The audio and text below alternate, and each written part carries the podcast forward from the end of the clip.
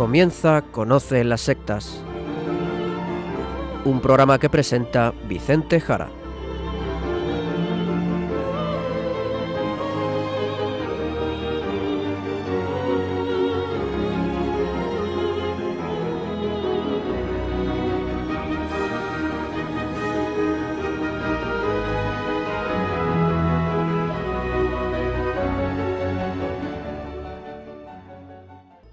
Buenas tardes, queridos amigos de Radio María. Empieza ahora Conoce las sectas, el programa de sectarismo de Radio María España, dirigido y realizado por la RIES, la Red Iberoamericana de Estudio de las Sectas. Quien les habla, como encargado por la propia RIES, para su dirección, Vicente Jara. Y también junto a mí, Izaskun Tapia Maiza. Izaskun, ¿qué tal? ¿Cómo estamos?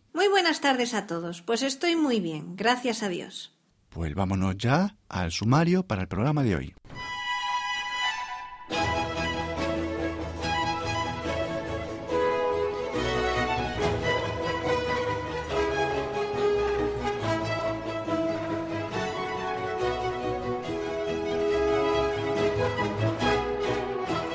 En el programa de hoy nos centraremos en la actualidad de las sectas, de la mano del padre Luis Santamaría, que hace varios programas que no hemos tenido aquí al haber tratado ampliamente y de manera monográfica con Vicente el tema de la masonería. Así que hoy repasaremos ampliamente con el padre Luis diversas noticias sobre el sectarismo a nivel mundial.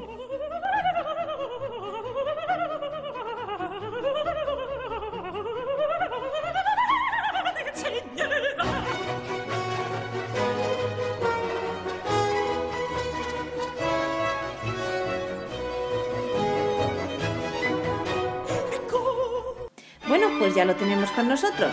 Y para comenzar con este repaso amplio a las noticias de estos últimos dos meses, pues lo primero, buenas tardes, Padre Luis.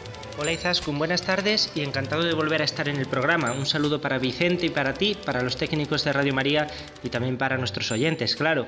Cuando quieras, empieza a contar titulares que yo voy con las noticias. Si te parece, vamos por orden cronológico, más o menos, aunque de las sectas que haya más de una noticia las contaremos juntas. Perfecto, vamos allá. En un encuentro en Madrid, expertos del campo de la salud mental afirman que un 5% de los adolescentes es caldo de cultivo para sectas y fanatismos. La rebeldía y el fanatismo están a un solo paso en la adolescencia, una etapa en la que la vulnerabilidad de los jóvenes puede convertirlos en víctimas de ideologías radicales, alertan los psiquiatras que analizan cómo el sistema educativo puede actuar a veces como vivero de fanatismos nacionalistas o religiosos. Un experto asegura que un 5% de los jóvenes a nivel global podrían desarrollar estas conductas. Durante las jornadas Fanatismo, Identidad y Adolescencia, organizadas por los hospitales Niño Jesús y Clínico San Carlos, junto a la Asociación Psicoanalítica de Madrid, expertos clínicos debatieron en torno a esta etapa de construcción de la identidad que puede adquirir una dimensión conflictiva. ¿Cuáles son las razones por las que un adolescente llega a ser fanático identificándose con el ejército islámico, por ejemplo, con el Estado Islámico? La cosa es mucho más simple de lo que se piensa, explica el psiquiatra Manuel de Miguel, coordinador de estas jornadas, quien recuerda que durante la adolescencia se construye lo que seremos más adelante. Es una etapa muy especial, pero también muy angustiosa para los jóvenes. Durante ese periodo son víctimas muy propicias para cualquier tipo de ideología, se llenan de signos de identidad, se hacen tatuajes y a veces la mayor parte de las atrocidades que pueden cometer los adolescentes tienen por objeto la búsqueda de la notoriedad. Para el experto es absolutamente fácil encontrar ideas terroristas o de pertenencia a un club o a una secta, y en la adolescencia los jóvenes son especialmente sensibles a adscribirse a ese tipo de aspectos ideológicos o de pertenencia a sectas que vayan a reforzar su identidad y que les hagan sentirse más fuertes e importantes.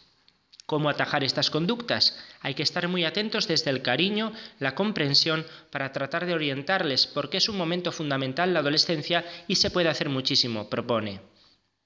La prevención desde el inicio de la adolescencia es esencial para evitar los riesgos más graves de caer en estas situaciones extremas que se dan ya entre los 18 y los 22 años.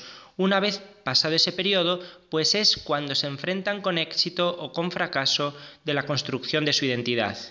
Explica el doctor de Miguel, es cuando se dan las crisis más graves y psicóticas, como el suicidio o las salidas aberrantes hacia movimientos que se adscriben de manera definitiva, como las sectas o los grupos terroristas.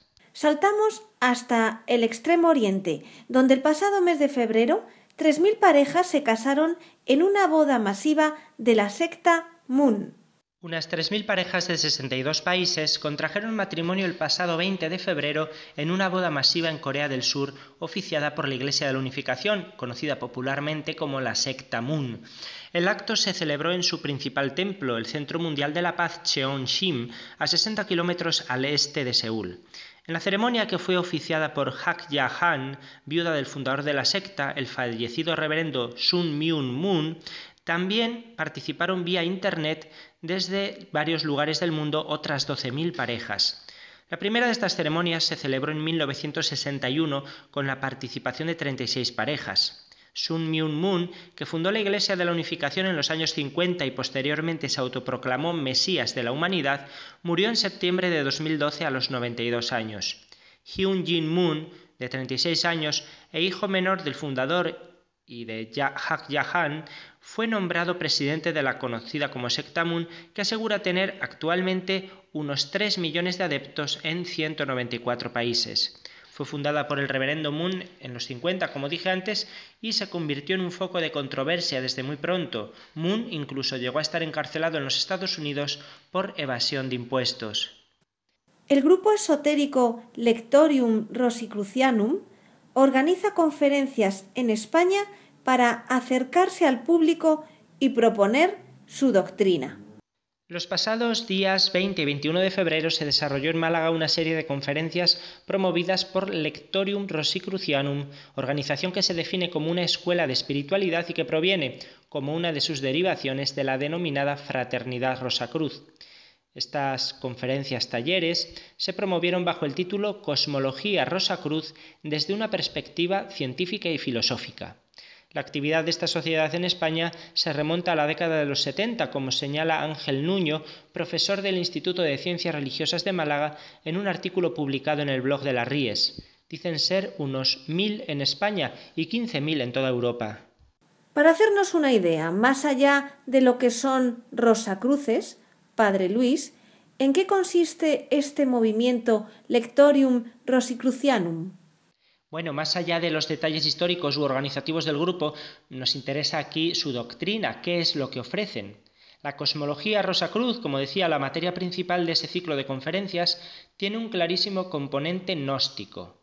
Como señala en su artículo Ángel Nuño, desde muy pronto la gnosis fue considerada como la madre de todas las desviaciones cristológicas y antropológicas, vamos, la madre de todas las herejías en la primera iglesia cristiana. Pues bien, la escuela espiritual según ellos mismos se autodenominan Lectorium Rosicrucianum, propone una visión del mundo y del hombre que representa una clara deriva del gnosticismo.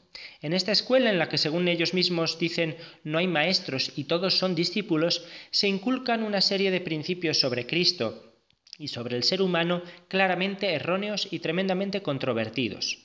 El universo, según el gnosticismo que ellos proponen, se comprende bajo una clave dualista, dos, según la cual la materia se le atribuye a la materia se le atribuye el mal y la perdición, mientras que al espíritu la salvación. Una separación, ¿eh? eso es el dualismo. Dos eh, realidades totalmente contrapuestas. La salvación del ser humano solo es posible gracias a la chispa divina que hay en el interior del hombre y que procede de una orden superior, de un espíritu inmortal. Cristo, comprendido por el gnosticismo desde estos presupuestos, no podría asociarse realmente a lo material según el gnosticismo, su cuerpo era sólo un cuerpo aparente. No habría encarnación real. La gravedad de esta desviación en la doctrina sobre Cristo es evidente. Estos del Lectorium Rosicrucianum dicen que no son una religión exactamente, sino la sabiduría más antigua del mundo. A ella, afirman, pertenecieron Buda y Jesús, entre otros. Todas las religiones del mundo confluirían en esta sabiduría. La unicidad y la especificidad del hecho cristiano queda de este modo negado, quedan negadas sin ningún reparo al ser rechazada la mediación única y el carácter absoluto de Jesús, que los cristianos entendemos que Jesús es la revelación definitiva de Dios, porque es el verbo de Dios encarnado. Así, estos rosacruces, custodios de unos sacramentos de sustanciados, eh, propios de la nueva era, de una nueva humanidad, se dirigen a todos, pero especialmente a los cristianos que atraviesan algún tipo de dificultad. Ojo, ¿eh? Así pues, el carácter esotérico de esta escuela espiritual es más que evidente. De cristianos, por más apariencia que tengan, nada de nada. En la India han publicado un libro que afirma que Jesucristo fue hindú y murió precisamente allí, en la India, y no en la cruz en Jerusalén. Escuchen, Jesucristo sería en realidad hindú y no habría muerto en la cruz sino en la India. Tendría la piel oscura propia del sur de este país y hablaría una de sus lenguas, el tamil, según un controvertido libro que se está sirviendo de la polémica para publicitarse, como siempre. La obra titulada Introducción a Cristo en su tradición del hindi fue escrita en 1946 por el revolucionario indio Ganesh Savarkar y su reedición se hizo el pasado mes de febrero. Para el presidente del Memorial Nacional Savarkar, la fundación encargada de esta reedición, no existe ninguna duda de que Jesús era un hindú procedente de la India, y como prueba, entre comillas, de ello, ha afirmado Savarkar, está el verdadero nombre de Jesucristo, Keshao Krishna, como proclamó el autor de la obra. Otra revelación es que Jesús era en verdad un sacerdote de la casta Visvakarma, que se cree descendiente de uno de los millones de dioses hindúes, no del dios único del cristianismo. Además, Ganesh Barkar, el autor, reveló que, aunque la Biblia diga que Cristo se retiró al desierto, en realidad estaba practicando yoga en la India.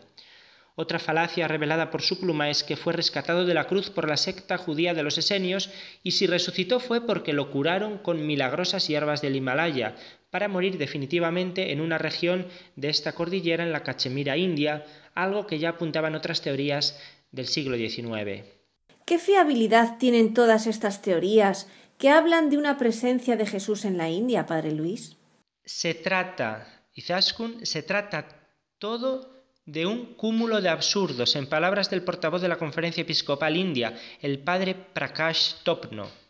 Para nosotros carece de relevancia porque es algo que aparece cada cierto tiempo, declaró a la agencia EFE en alusión a esas teorías que son como la de María Magdalena y el Código da Vinci, la obra de Dan Brown sobre la supuesta descendencia entre Jesús y su discípula. Estas, declaraciones, estas descripciones no afectan a nuestra fe y lo que nos preguntamos es por qué la vuelven a publicar ahora, comentó este sacerdote. Yo mismo mm, ya escribí hace unos años que se trata de una de las mentiras sostenidas por varias sectas con las que pretenden rellenar algunos momentos ocultos de la vida de Jesucristo con invenciones totalmente fantasiosas, eh, una intención que dio lugar en los primeros siglos del cristianismo a algunos de los que conocemos como evangelios apócrifos. Hay sectas que intentan llevar el agua a su molino y siempre se ha apuntado a teorías de lo más estrafalarias, como que Jesús había, habría sido iniciado en el esoterismo egipcio dentro de una pirámide durante su estancia infantil en Egipto, o que habría llegado a la India, donde habría muerto de viejo. Una y otra vez fantasías que no pueden documentarse, de las que no puede aportarse ni una prueba histórica.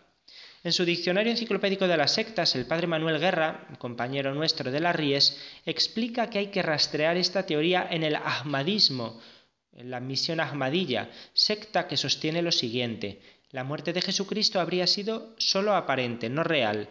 Descendido vivo de la cruz, había conseguido ir a Cachemira donde habría muerto realmente a edad avanzada. Dando un paso más, según el padre Manuel Guerra, la inclinación actual hacia la literatura artificiosamente apócrifa y a la ciencia ficción, así como tal vez el influjo de esa creencia de los ahmadíes, ayudan a explicar la existencia de libros que describen el viaje de Jesucristo a la India tras su muerte aparente en la cruz. Recientemente ha pasado por algunas ciudades españolas la Peace Ram o Carrera de la Paz, una iniciativa de apariencia solidaria y de valores, que tiene detrás a un gurú indio, Sri Chinmoy. En los primeros días de marzo de 2016 ha recorrido varias ciudades españolas, al menos que yo sepa, Menavente, León, Gijón, Llanes y Santander, la denominada Carrera por la Paz o en su denominación en inglés Peace Run. Según explica la información difundida por sus propios organizadores, Año tras año, cientos de corredores y corredoras de todas las edades participan en la carrera por la paz, un evento en el que el deporte y la solidaridad se mezclan por una buena causa, ya que los fondos recaudados se destinan a diversas causas con un denominador común, ayudar a las personas más necesitadas, tanto en España como en el extranjero. Bueno, los atletas que llevan a cabo esta carrera suelen pasar por colegios donde hacen algunas actividades con los alumnos.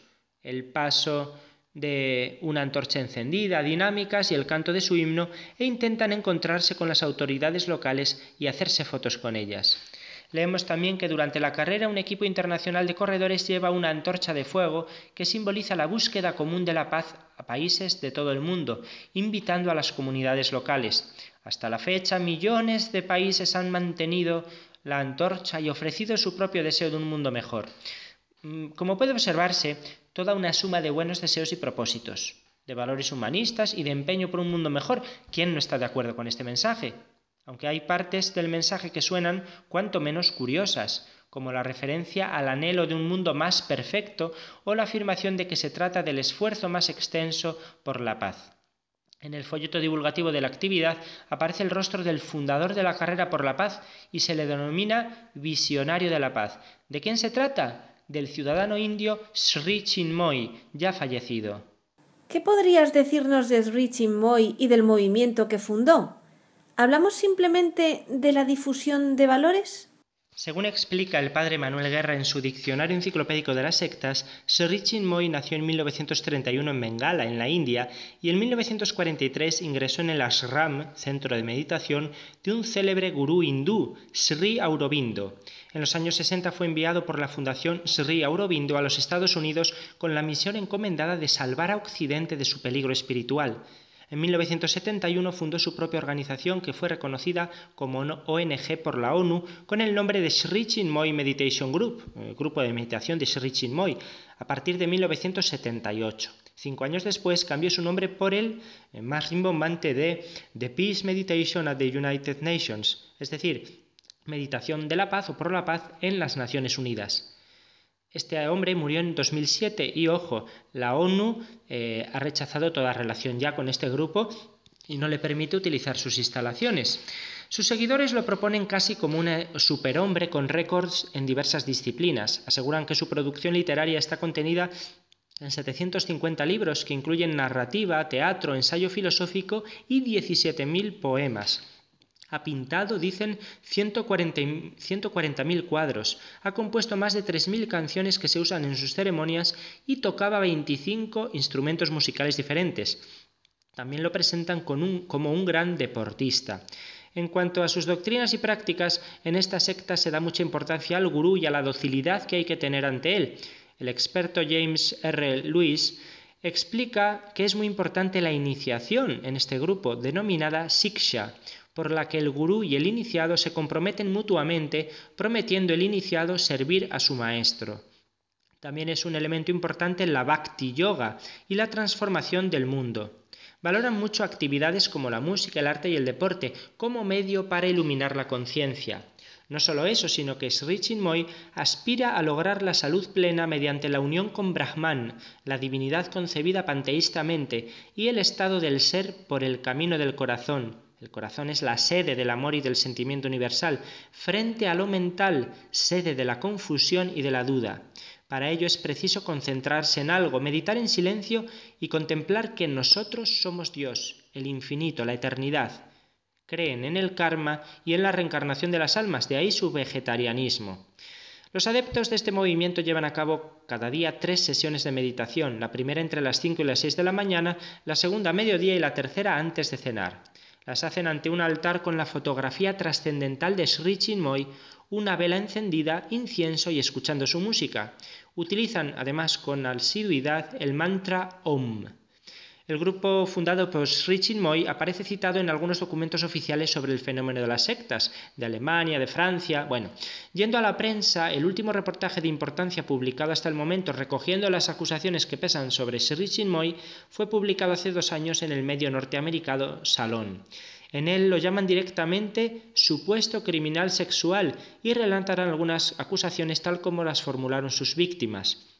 El reportaje traza un retrato de Sri Chinmoy como un líder ególatra y hambriento de fama que ejercía un control total sobre sus adeptos, que lo consideraban de carácter divino. Predicaba la abstinencia sexual, llegando a castigar a las seguidoras que quedaban embarazadas y decidía algunos matrimonios dentro del grupo, aunque a algunos de ellos luego les prohibía tener relaciones. El periodista que firma este reportaje afirma, después de leer eh, el libro que escribió una importante exadepta del gurú, que se trata de una religión coercitiva y cáustica. Como señala esta antigua seguidora que lo denunció por abusos sexuales, todo era una mentira. Bueno, pues vamos a escuchar un poquito de música. Y la sección musical del programa de hoy la vamos a dedicar a Luis Manuel Ferri Llopis, más conocido por su nombre artístico, Nino Bravo, magnífica voz de la canción española, quien falleció el 16 de abril de 1973. Vamos a comenzar con el tema América.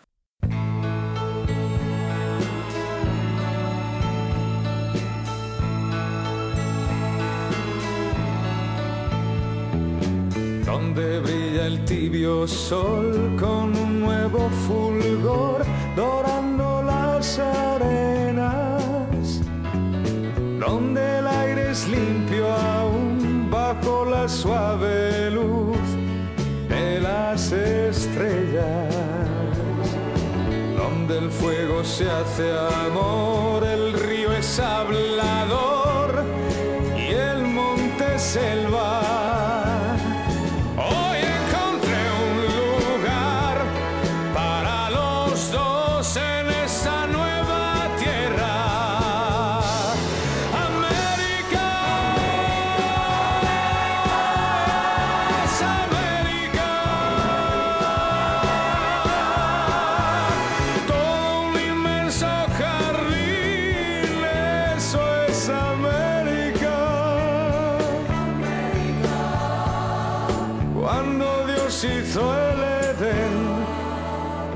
en América.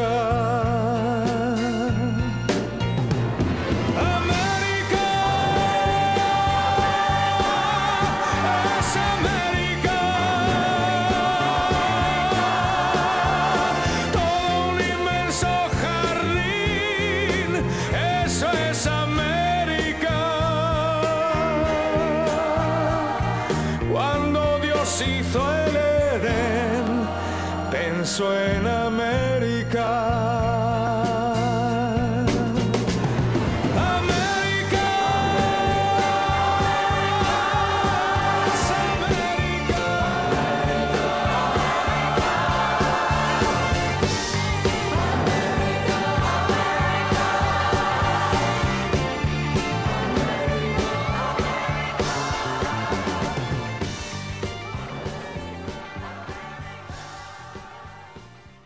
Pues después de esta preciosa canción y de esta maravillosa voz de Nino Bravo, continuamos con las noticias sobre sectarismo, junto al padre Luis Santamaría.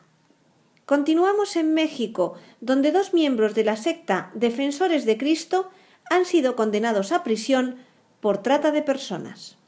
Dos integrantes de la secta Defensores de Cristo fueron sentenciados en Tamaulipas, en el noroeste de México, a seis años de prisión por el delito de trata de personas, tal como informó el pasado 10 de marzo la Fiscalía General. Según la institución, los sentenciados se aprovecharon de la vulnerabilidad de la víctima para obligarla a trabajar ofreciendo cursos. Los defensores de Cristo utilizaban, esta persona para atraer o enganchar a más víctimas a quienes se les asignaban actividades en las que el trato era inhumano y deplorable, con el fin de obtener beneficios económicos. La sentencia es de seis años de prisión y una muerte de 27.400 pesos, poco más de 1.500 dólares, así como la reparación del daño. A los acusados se les imputa el delito de trata de personas, en este caso valiéndose del engaño y el fanatismo religioso. El caso estalló en 2013 cuando un español, líder de los defensores de Cristo y quien se, presentaba como la reencarnación de Jesucristo, fue investigado por supuestamente obligar a mujeres y menores a participar en actos sexuales y reclutar prostitutas. En aquella ocasión las autoridades detuvieron a 24 personas, entre ellas 10 mexicanos y 14 adeptos de otros países, España, Brasil, Bolivia, Venezuela, Argentina y Ecuador, en la sede de la secta, ubicada en la ciudad mexicana de Nuevo Laredo. Los detenidos también fueron investigados por tráfico de personas y por obligar a sus víctimas a pagar diversas cantidades de dinero en forma de diezmo, de limosnas. Ahora, una noticia que no se ha hecho esperar. No sé si recordarán nuestros oyentes que el padre Luis nos contaba en su última colaboración que un líder sectario de origen rumano estaba en la lista de los criminales prófugos más buscados por la Europol. Pues bien, el pasado 26 de febrero fue arrestado en Francia. El rumano Gregorian Vivolaru, líder de la secta llamada, entre otros nombres, Movimiento para la Integración en el ritual absoluto, con las siglas MISA o cualquier denominación que tenga que ver con el yoga esotérico, fue arrestado por la policía en Francia el 26 de febrero. Resulta que utilizaba una identidad falsa. Fue detenido mientras asistía a la feria de rarezas de Champerret en un distrito del norte de París. Está detenido en espera de la extradición a Rumanía. Su detención se produce tres años después de que el Tribunal de Sibiu, Rumanía, emitiera una orden de arresto. El Tribunal Supremo de su país de origen condenó a Vivolaru en 2013 a seis años de prisión por abusos sexuales a una menor de edad. Según parece, llevaba en Francia bastante tiempo después de haber obtenido asilo político en Suecia.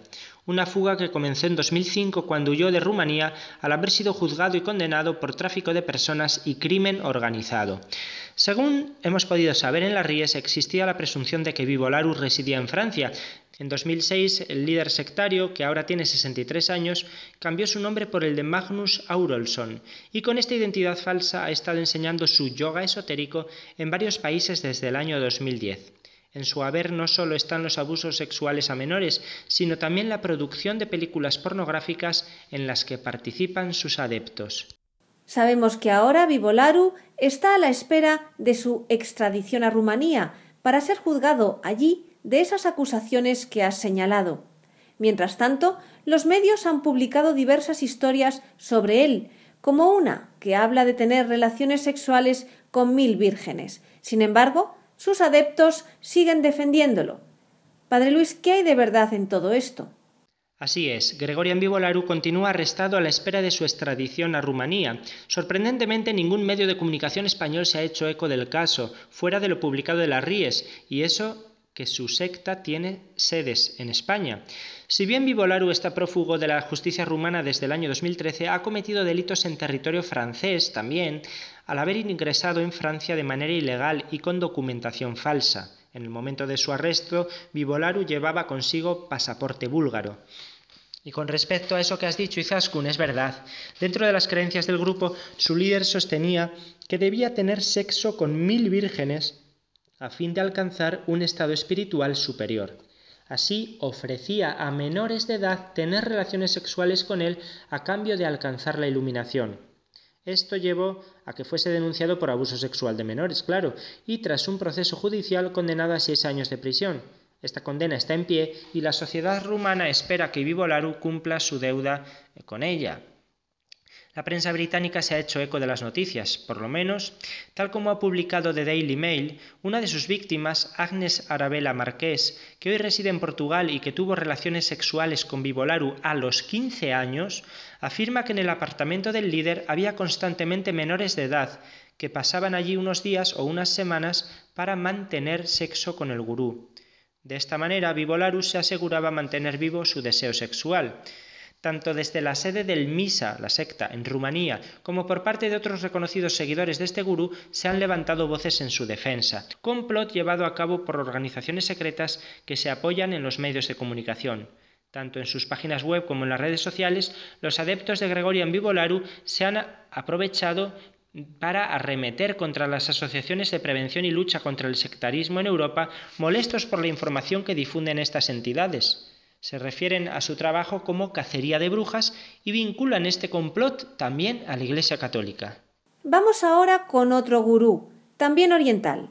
El pasado mes de marzo, el líder de El arte de vivir reunió a millones de personas en un evento en la India.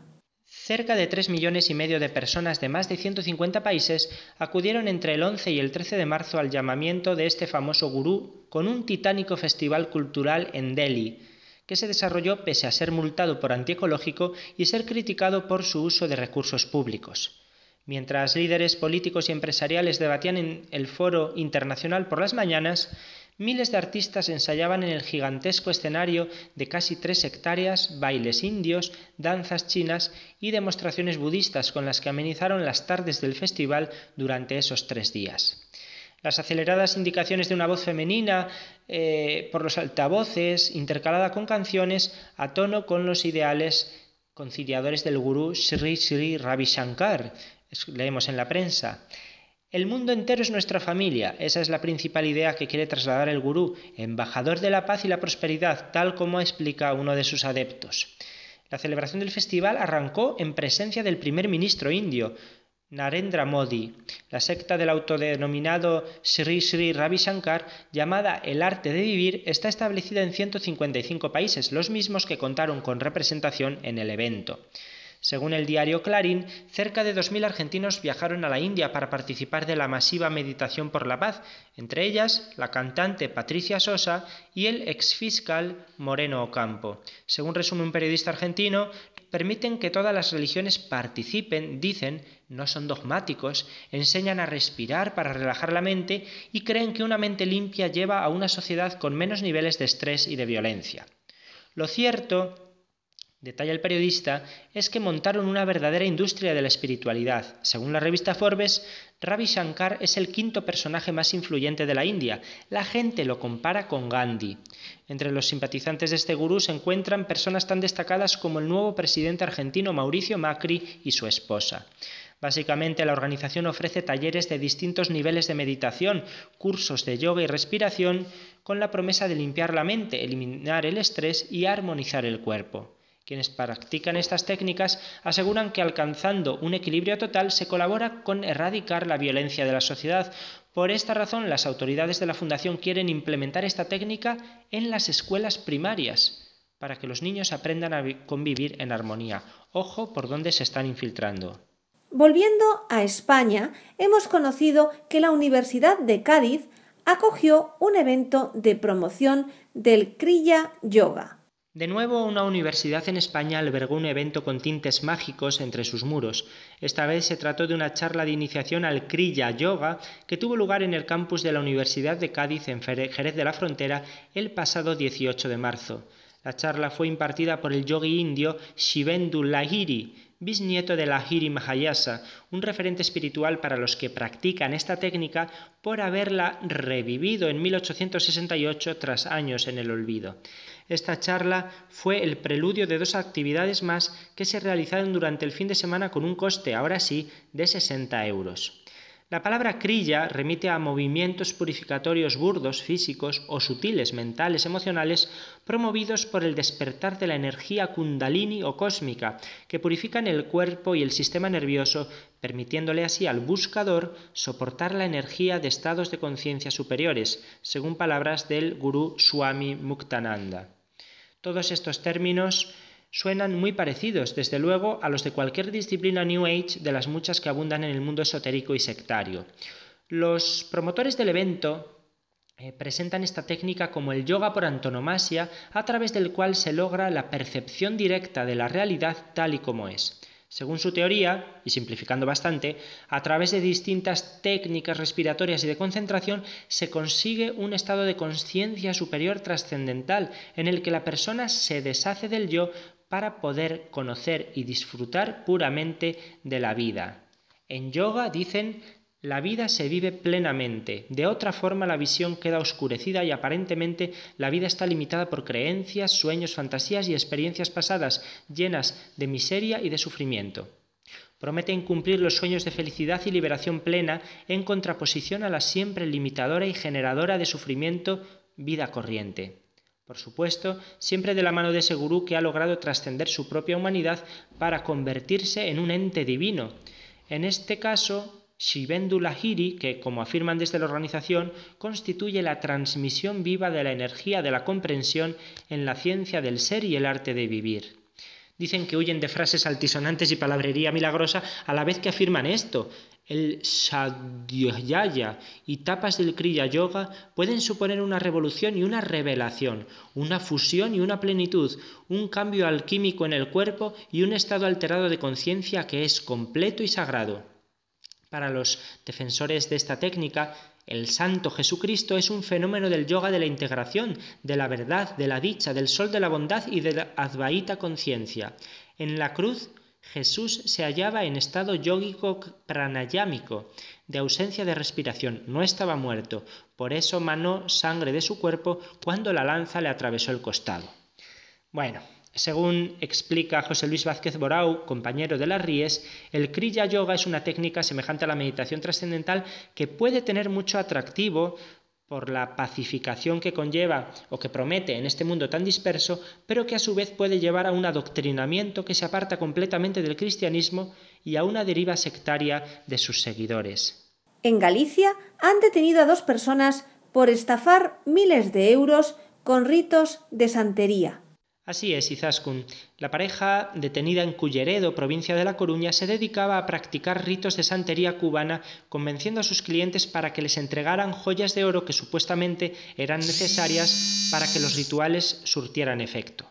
El caso es que la mayoría de esas joyas aparecieron después en varias casas de empeño de la comarca coruñesa.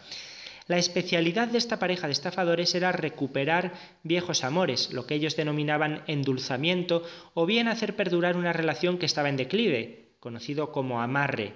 Tras el primer contacto solían programar una cita en la casa de la víctima para hacer una limpieza de malos espíritus y ya de paso ubicar social y económicamente a su cliente. A partir de ahí estrechaban lazos, simulaban una relación de amistad y comenzaban a pedirles joyas y objetos para ofrecérselos a una santa. La mujer detenida, vecina de La Coruña, era la que se encargaba de realizar los rituales y camelar a las víctimas, y el hombre de nacionalidad cubana tenía como principal misión canjear el botín en las tiendas de compraventa. El caso es que la pareja no solo conseguía joyas de oro de sus clientes, sino que también les cobraba entre 100 y 200 euros por sesión, en función de la capacidad económica del interfecto. Alguno le llegaron a sacar con estas artimañas hasta 20.000 euros. Sus clientes estaban tan cegados de amor que llegaban a seguir indicaciones de lo más estrambóticas. En algunos casos degollaban pollos y cabritos para desangrarlos ante un altar, en otros enterraban lenguas de cerdo en las vías del tren. También mandaban a sus clientas introducir ropa interior mojada con sus propios orines dentro de ladrillos, o bien llevar puesto un calzoncillo del revés durante una semana.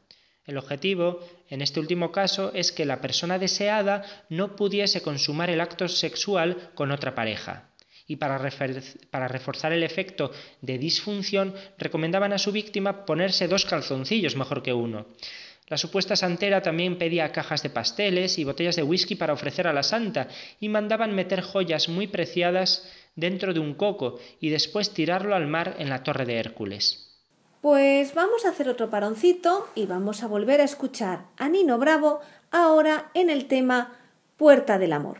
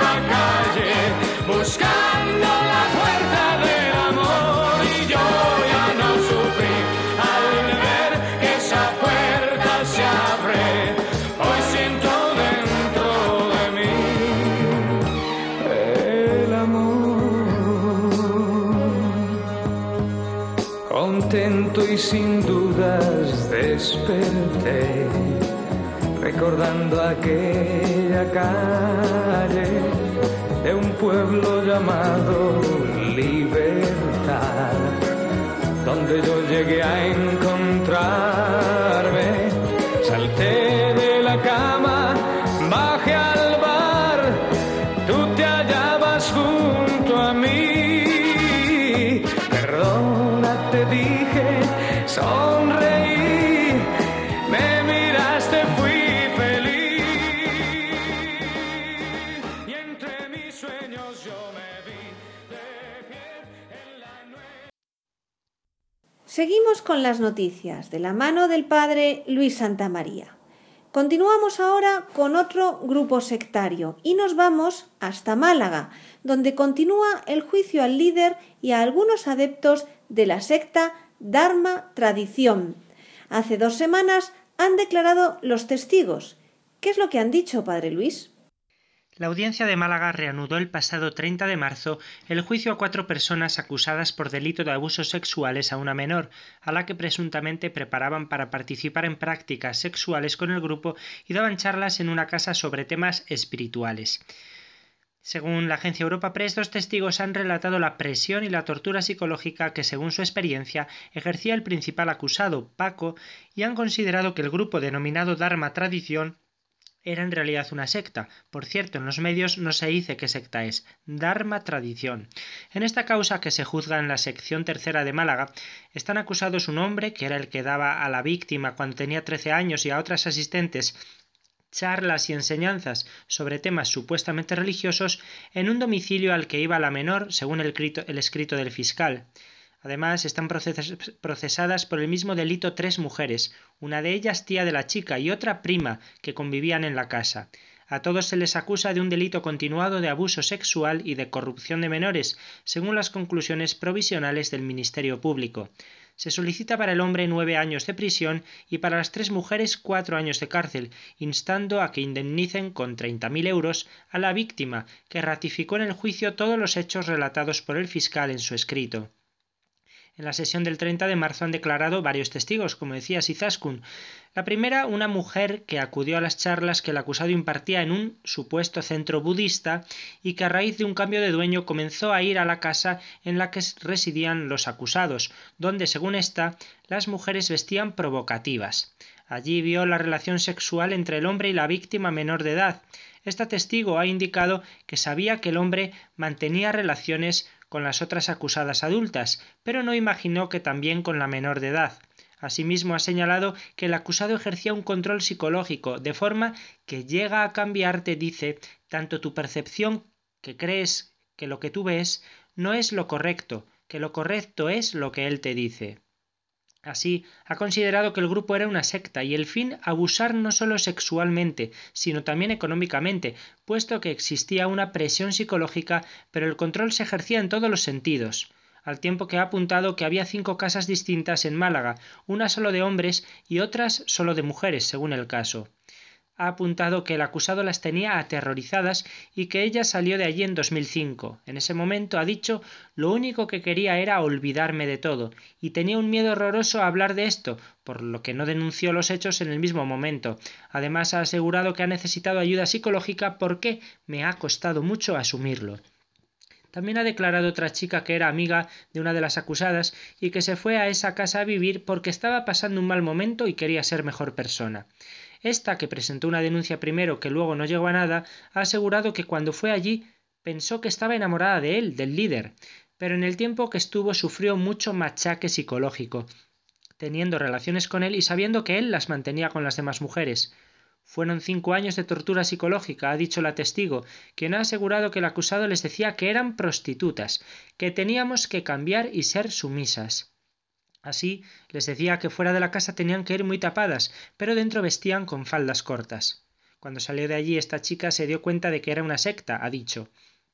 Todas callábamos y era él el que hablaba, ha precisado, añadiendo que fue testigo de que el acusado realizaba tocamientos a la menor, pero no vio que lo hicieran las otras mujeres.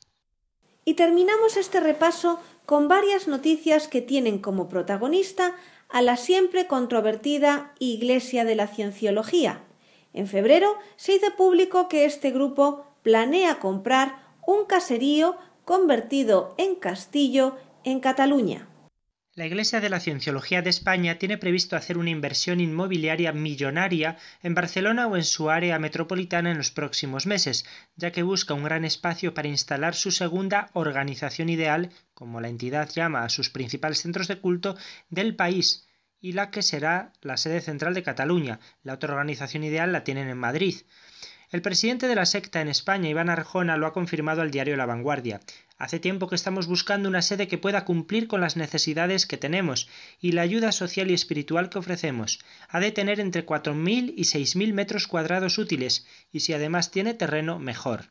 Y añade, nos interesan especialmente los edificios más representativos de la zona, con buenas comunicaciones y la proximidad con Barcelona. La Iglesia de la Cienciología está reconocida como confesión religiosa en España por el Ministerio de Justicia desde 2007, aunque operaba como asociación cultural con el nombre de Dianética, Asociación Civil, más de una veintena de años antes. Arjona detalla que cuenta con más de 11.000 fieles en toda España, de los que 4.500 están en Cataluña. La ciudad de Barcelona dispone de un templo de 600 metros cuadrados en la Gran Vía y otro local en la calle 2 de Maig.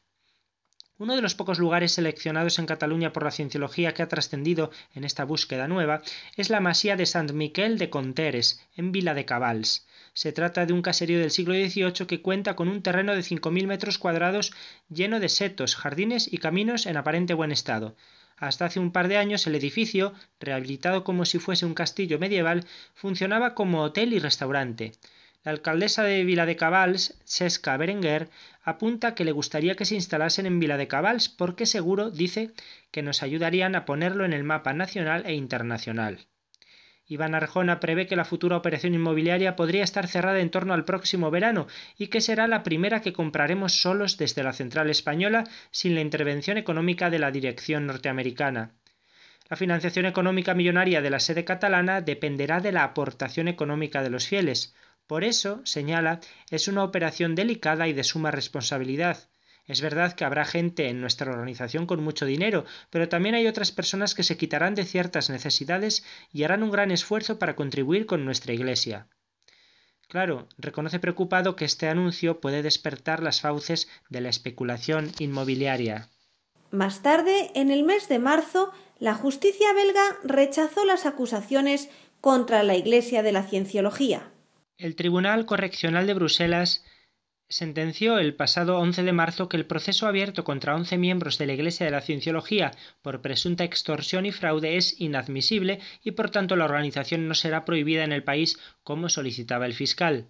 El tribunal señaló inconsistencias en la acusación que impiden de identificar a la cienciología como organización delictiva, por lo que desestimó todos los cargos en contra de los miembros de la rama belga de la organización.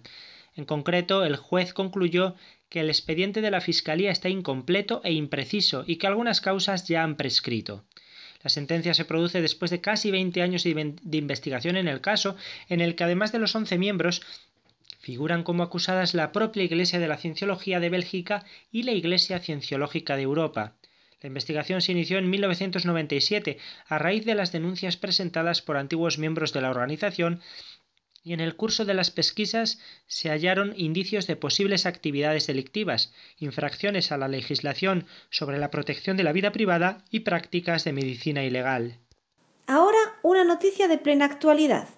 La Iglesia de la Cienciología emite anuncios en televisiones locales de Madrid. La Iglesia de la Cienciología ha lanzado una campaña publicitaria para captar fieles en España y darse a conocer al público. Lo está haciendo actualmente y la iniciativa durará hasta el próximo mes de mayo con un spot de un minuto que gira en torno a la pregunta ¿Quién soy yo? y que tiene como objetivo dar a conocer la agrupación. En el anuncio que se lanzó en la celebración de la final de la Super Bowl, una voz en off habla de la era tecnológica, de las expectativas de vida prolongada y de las posibilidades ilimitadas.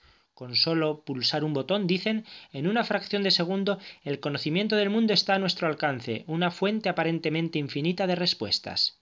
Sin embargo, puntualiza que solo hay una pregunta que queda sin responder y que lleva a la comprensión del mundo. La cuestión que se encuentra en la intersección de la tecnología y la espiritualidad, ¿quién soy yo? E invita a encontrar la respuesta en la página web de la Iglesia de la Cienciología. En Madrid ya se ha confirmado su emisión al menos en 8 Madrid TV y en el canal 33. Y por último, una noticia un tanto estrafalaria. El Ayuntamiento de Barcelona organizó una visita a la sede de la Cienciología en esa ciudad y luego la anuló. El Ayuntamiento de Barcelona anuló el pasado 4 de abril una convocatoria peculiar. En su cuenta de Twitter, el consistorio anunció para el 7 de abril una visita a la sede de la Iglesia de la Cienciología en la capital catalana. La visita se enmarcaba en las actividades del Espai Aviñó, creado en 2011 y que se encarga de potenciar los valores de la interculturalidad. Según venía a decir el, el, anuncio del ayuntamiento, acudir allí serviría para eliminar la mala imagen que tiene la cienciología, ampliamente considerada una secta. El tuit decía así a través de la información de primera mano, la sesión permitirá hacer visible, lejos de rumores y estereotipos, una religión reconocida desde el 2007 que en Cataluña tiene alrededor de 4.500 fieles y que forma parte de la diversidad religiosa de la ciudad. Una vez que el equipo de gobierno conoció la información, la visita fue anulada. Fuentes municipales rechazaron entrar en valoraciones sobre la cienciología, más allá de recordar que, como decía el tuit, está reconocida legalmente en España. El consistorio sostiene que la visita se anuló por ser considerada un error de programación. Pues hasta aquí nuestro repaso, que esta vez ha sido más exhaustivo que de costumbre. Padre Luis, muchísimas gracias y hasta el próximo programa. Gracias a ti, Zaskun, gracias a todos y hasta dentro de dos semanas, si Dios quiere. El último tema musical del programa de hoy, también de Nino Bravo, es Un beso y una flor. Y ya en el final, como siempre, les recuerdo nuestro correo electrónico y las tres páginas web. El correo electrónico es conoce las sectas La web de la RIES, la red iberoamericana de estudio de las sectas, es www.ries-medio-sectas.tk, donde podrán suscribirse al boletín semanal de manera gratuita. La dirección del blog de las Ries es www.info-ries.blogspot.com. También pueden leernos dentro del portal de noticias religiosas de Infocatólica, cuya web es www.infocatólica.com. Si alguno de ustedes, queridos radioyentes, desea alguno de los programas de Conoce las Sectas, para ustedes mismos, para un familiar, para un amigo, como un regalo, ante alguna necesidad por alguno de los temas aquí tratados o por la razón que sea, pueden llamarnos al teléfono 902 500 518. Lo repito, 902 500 518. Muchas gracias, buenas tardes de parte de todo el equipo, que está compuesto por Vicente Jara, Luis Santamaría y quien les habla, Izaskun Tapia Maiza. Hasta dentro de dos semanas, si Dios quiere.